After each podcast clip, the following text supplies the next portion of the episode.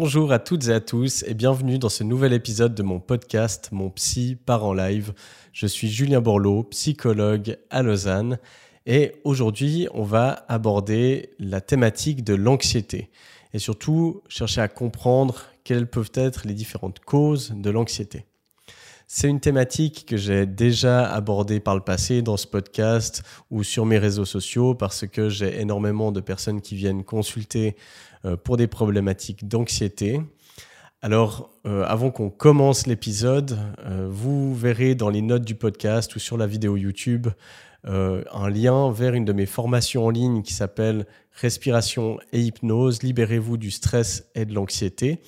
C'est une formation en ligne qui possède plein d'exercices très pratiques. Alors, il y a de la théorie sur la gestion du stress et de l'anxiété. Alors, c'est très axé sur des exercices de respiration, mais aussi il y a des exercices d'auto-hypnose qui sont enregistrés, que vous pouvez pratiquer. Donc, si vous vous sentez pas encore d'aller voir euh, un psychologue, par exemple, pour travailler sur votre anxiété, ça peut être une superbe première approche. Vous trouverez plein d'outils pour vous soulager. Donc, euh, je vous mettrai ça dans les notes du podcast et de la vidéo.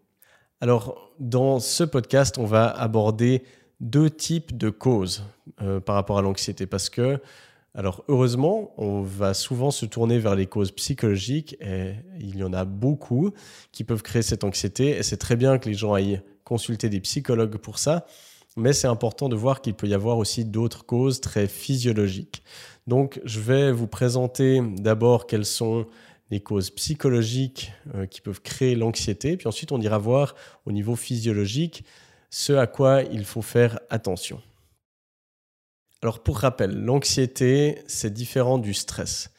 Le stress, c'est une réaction physiologique à une demande de l'environnement.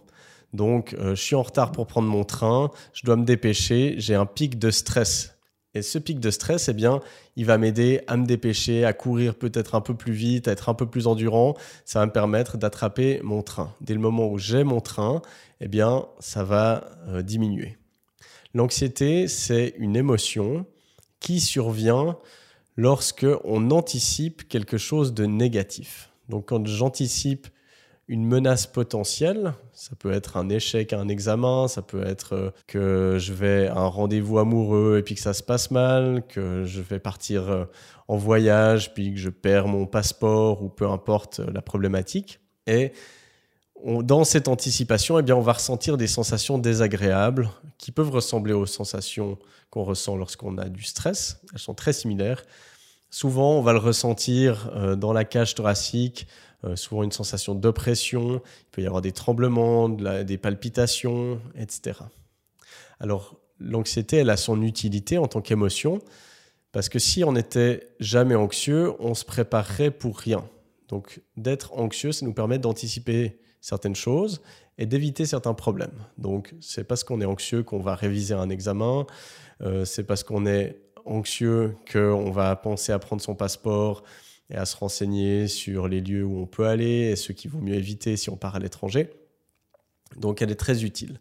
Par contre, elle va devenir problématique si on ne se refocalise pas sur le moment présent et ce qu'on peut faire ici et maintenant pour prévenir au maximum la menace potentielle. C'est-à-dire, ben, si j'ai peur de ce qui va se passer en voyage, ben, qu'est-ce que je peux faire?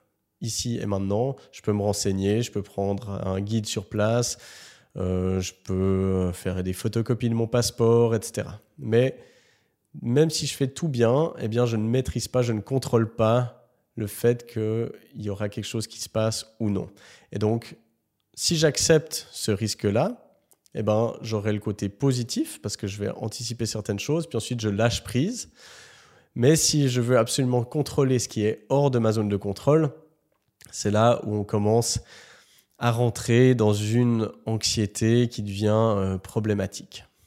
Et donc voilà, l'anxiété qu'on va appeler pathologique, elle survient beaucoup quand justement on cherche à contrôler des choses qui sont incontrôlables. Et puis ben en fait ça donne une mission impossible à notre cerveau qui va chercher des idées, des solutions à quelque chose qu'on ne peut pas solutionner. C'est ça qui fait que l'anxiété elle va tourner en boucle. Donc, une première solution par rapport à cette anxiété-là, eh bien, c'est de s'entraîner au lâcher prise, c'est-à-dire à faire de notre mieux dans ce qui est en notre contrôle, et puis accepter que tout ne l'est pas. Et plus on va faire ça, moins on va avoir d'anxiété problématique. Une deuxième cause psychologique de l'anxiété, eh bien, c'est lorsqu'on voit l'anxiété comme un signal d'alarme qui se réactive suite à un traumatisme. Donc ça, ça va être typiquement l'anxiété qu'on va ressentir qui est liée à un événement. Par exemple, euh, on a un accident de voiture et puis ensuite, à chaque fois qu'on entend le bruit d'une voiture, eh bien, ça va réactiver de l'anxiété. Euh, peut-être que euh, tout d'un coup, on se fait agresser une fois dans la rue, dans une altercation, et puis tout d'un coup, on va passer devant ce lieu, ça va faire une montée d'angoisse. Et ça, eh bien, il peut y avoir autant d'exemples euh, possibles et imaginables. Hein.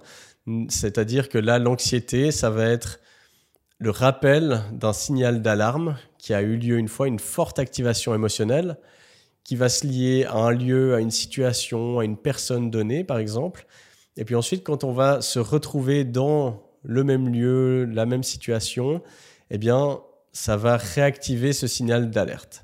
Et là, en fait, on pourrait prendre l'image d'une alarme incendie qui, une fois, il y a eu de la fumée, il y a eu un incendie, elle a sonné, puis après, elle serait un peu déréglée. Et ça veut dire que dès qu'il y a une petite augmentation de la température, eh bien, elle se mettrait tout de suite en mode alerte. Alors là, ben, on touche plutôt au traumatisme, traumatisme au sens large.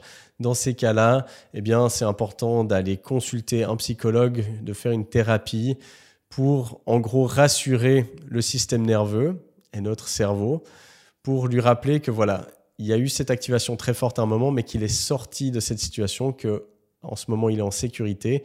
Et là, ça peut être intéressant d'aller chercher des techniques euh, psychosomatiques comme l'EMDR, l'hypnose, le somatic experiencing, des choses comme ça, afin de déprogrammer euh, ce signal d'alerte qui maintenant est trop sensible.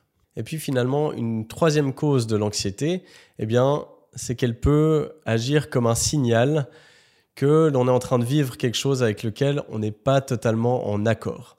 Donc ça peut par exemple concerner notre emploi, notre relation de couple, euh, n'importe quelle situation dans laquelle on se trouve et en fait qui nous convient pas vraiment.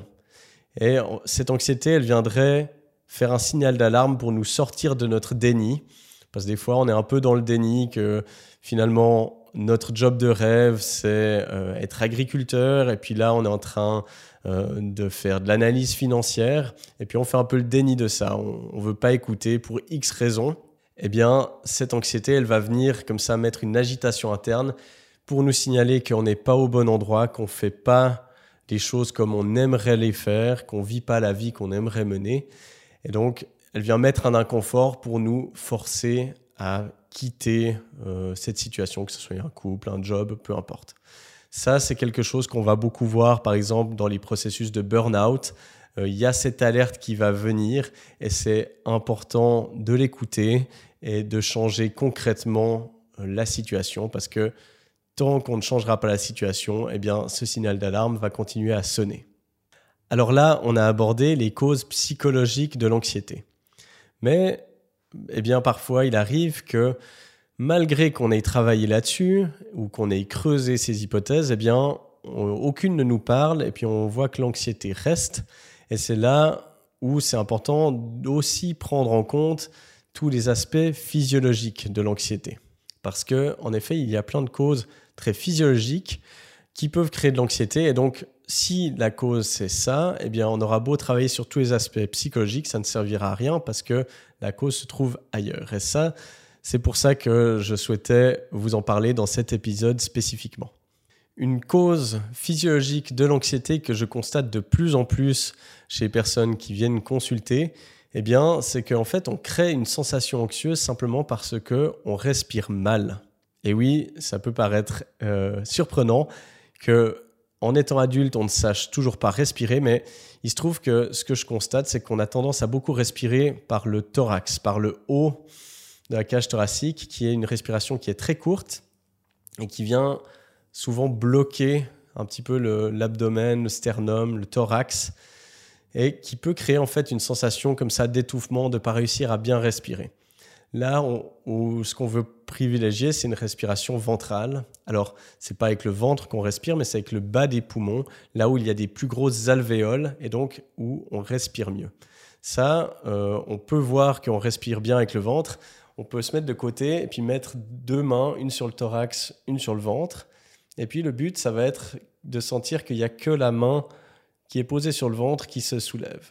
Comme ça, on inspire et on expire. Et vous pouvez faire le test chez vous et le thorax ne devrait pas bouger. On peut aussi le faire avec les côtés.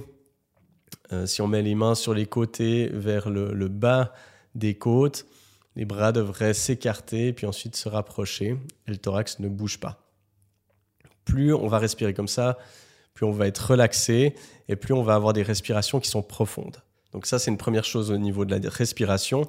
Et donc, cette façon de mal respirer, d'avoir une respiration trop légère, euh, eh bien, elle va crisper comme ça la cage thoracique et puis donner une sensation qu'on a de la peine à respirer qui devient anxiogène. Et une deuxième chose par rapport à la respiration que je constate de plus en plus, c'est qu'en fait, quand on est stressé ou anxieux, on va avoir l'impression qu'on a de la peine à respirer, on va chercher du coup à beaucoup plus inspirer. Et puis, on va inspirer de plus en plus vite, de plus en plus fort, on va hyperventiler, puis on a toujours l'impression en fait que il nous manque de l'air. Et ça, bah, en fait, c'est contre-intuitif, mais en fait, c'est parce qu'on n'expire pas assez. Ce qui nous manque, c'est pas de l'air, mais ce qui manque, c'est d'expulser bien le CO2. Et donc, testez ça chez vous la prochaine fois que vous êtes stressé ou anxieux, eh bien, plutôt que de vouloir inspirer beaucoup plus, vous cherchez à expirer comme si vous souffliez dans un ballon ou à travers une paille. Donc, vous inspirez par le nez et vous expirez par la bouche le plus longtemps possible. Et vous verrez que ça va calmer le corps. Pourquoi? Eh bien parce que quand on inspire, ça active le système nerveux sympathique qui active le corps. Et quand on expire, ça active le système nerveux parasympathique qui vient calmer le corps. Donc quand vous êtes stressé, plutôt que de chercher à reprendre votre souffle, cherchez plutôt à expirer beaucoup plus. Maintenant, une deuxième cause physiologique euh, à l'anxiété, eh bien, il faut aller chercher au niveau des carences. Alors, ça peut peut-être paraître bête pour euh, certaines personnes qui nous écoutent, mais ben, la santé mentale, elle dépend de notre santé physique. Et donc, si on a des carences euh, nutritionnelles en vitamines, euh, dans les, minéraux, etc., dans tous les micronutriments, eh bien, ça va se ressentir dans le corps, mais aussi euh, au niveau de la santé mentale, parce que ben, c'est un tout. Alors, qu'est-ce qui peut créer de l'anxiété? Ben, Typiquement, une carence en magnésium, parce que le stress ça vient puiser dans nos ressources en magnésium, dans nos stocks de magnésium. Et donc, si on a déjà une carence, bah en fait, il n'y a, a pas de ressources dans lesquelles le stress peut aller taper. Et donc, ça peut créer une augmentation du stress et de l'anxiété. Un manque de magnésium, ça a un impact aussi négatif sur le sommeil. Donc, je peux que vous inviter à, à prendre des suppléments en magnésium euh, si vous avez des carences, regardez avec votre médecin. Alors c'est parfois difficile de tester les carences en magnésium, mais euh, dans les études, eh bien, on a découvert qu'une proportion significative de la population était en carence de magnésium. Donc ça, ça peut être une première chose à tester si vous souffrez de stress et d'anxiété. Et ça, typiquement, eh bien, il faut le vérifier parce qu'on pourrait faire tout ce qu'on veut au niveau psychologique. S'il y a une carence à ce niveau-là, vous allez vous sentir mal. Et il y a également d'autres carences qui peuvent avoir un impact sur votre humeur assez générale et sur des symptômes anxieux. Eh bien, c'est notamment la vitamine D, dont en Europe ou sous nos latitudes européennes, eh bien, on peut beaucoup souffrir, surtout en hiver. Donc ça, ça vaut la peine de checker si vous avez des carences à ce niveau-là. Il peut aussi y avoir des carences de calcium, de fer, de zinc, ou euh, dans le groupe des vitamines B qui peuvent avoir un vrai impact au niveau des symptômes anxieux. Donc ça vaut la peine de regarder ça avec votre médecin et si besoin de prendre des suppléments afin d'être sûr que vous êtes à niveau dans tous ces aspects-là. troisième cause physiologique qui peut créer de l'anxiété, eh bien, là, il va falloir regarder au niveau de nos consommations. Typiquement, l'alcool. L'alcool, alors, sur le moment, c'est un anxiolytique. Ça apaise le stress et l'anxiété. C'est pour ça d'ailleurs qu'il y a beaucoup de gens qui, quelque part, s'automédiquent euh, comme ça. Ça peut être souvent les hommes qui, malheureusement, demandent un peu moins d'aide en santé mentale et qui vont peut-être se tourner plutôt vers des consommations. Ça, ben, toute personne qui a bu de l'alcool euh, a pu constater. En soirée, par exemple, si on est très timide, on n'ose pas danser, on n'ose pas aborder quelqu'un, on n'est pas très à l'aise, ben, le fait de boire un ou deux verres, eh bien, ça va nous détendre. Alors, il faut faire attention à ça. Ça peut avoir des bons côtés, mais ça a un coût aussi. Et puis, ben, le coût de l'alcool, c'est que après coup, eh bien, ça peut avoir un effet dépressogène, donc ça a tendance à nous déprimer l'alcool, mais ça peut aussi avoir un impact sur notre anxiété. Donc voilà, vous faites ce que vous voulez avec vos consommations, euh, mais soyez conscient de ces risques-là, en plus de tous les risques qu'il peut y avoir euh, avec l'alcool. Une autre substance qui peut empirer l'anxiété, euh, eh bien, c'est la caféine. Donc évidemment le café, mais ça peut être dans toute autre boisson énergétique. Je ne vais pas citer de marque ici, mais si vous souffrez d'anxiété, faites attention aux stimulants que vous prenez parce que ça peut aggraver euh, ces symptômes anxieux. Ça peut aussi euh, simuler en fait des symptômes anxieux. C'est-à-dire moi, par exemple, ça m'arrive des fois de boire un peu trop de café, puis tout d'un coup, je vais avoir des palpitations ou être super excité. Eh bien, euh, ça, ça peut créer en fait comme si j'étais en train d'être anxieux ou de faire une crise d'angoisse. Donc, soyez attentifs à ça et modérez votre consommation euh, d'excitants ou supprimez-la un moment pour voir si au niveau anxieux ça change quelque chose. Méfiez-vous également du sucre quand on parle de santé mentale euh, en général et d'anxiété.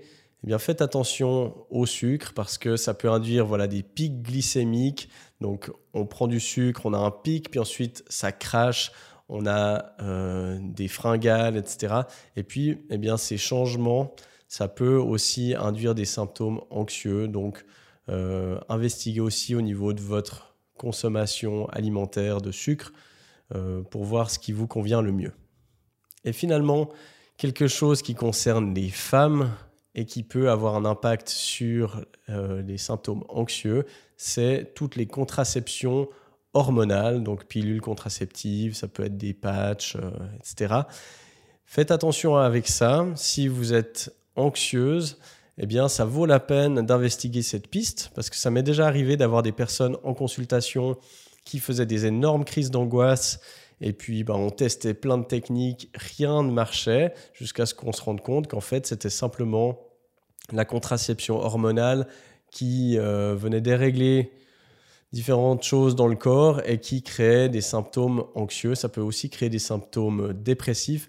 Donc, euh, ça vaut la peine d'être attentive à ça, de regarder avec votre gynéco euh, si vous voyez l'apparition de ce genre euh, de symptômes pour voir si c'est ça qui le crée et s'il n'y aurait pas quelque chose d'autre qui vous convient mieux.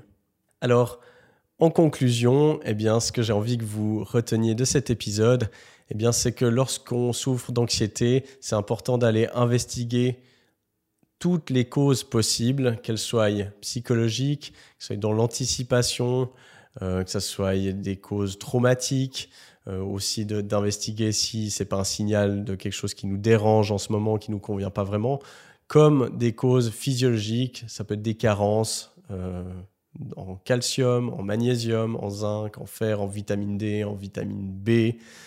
Euh, aussi, ça vaut la peine d'aller voir la nutrition, caféine, alcool, sucre et aussi différents médicaments, ou par exemple euh, la contraception hormonale.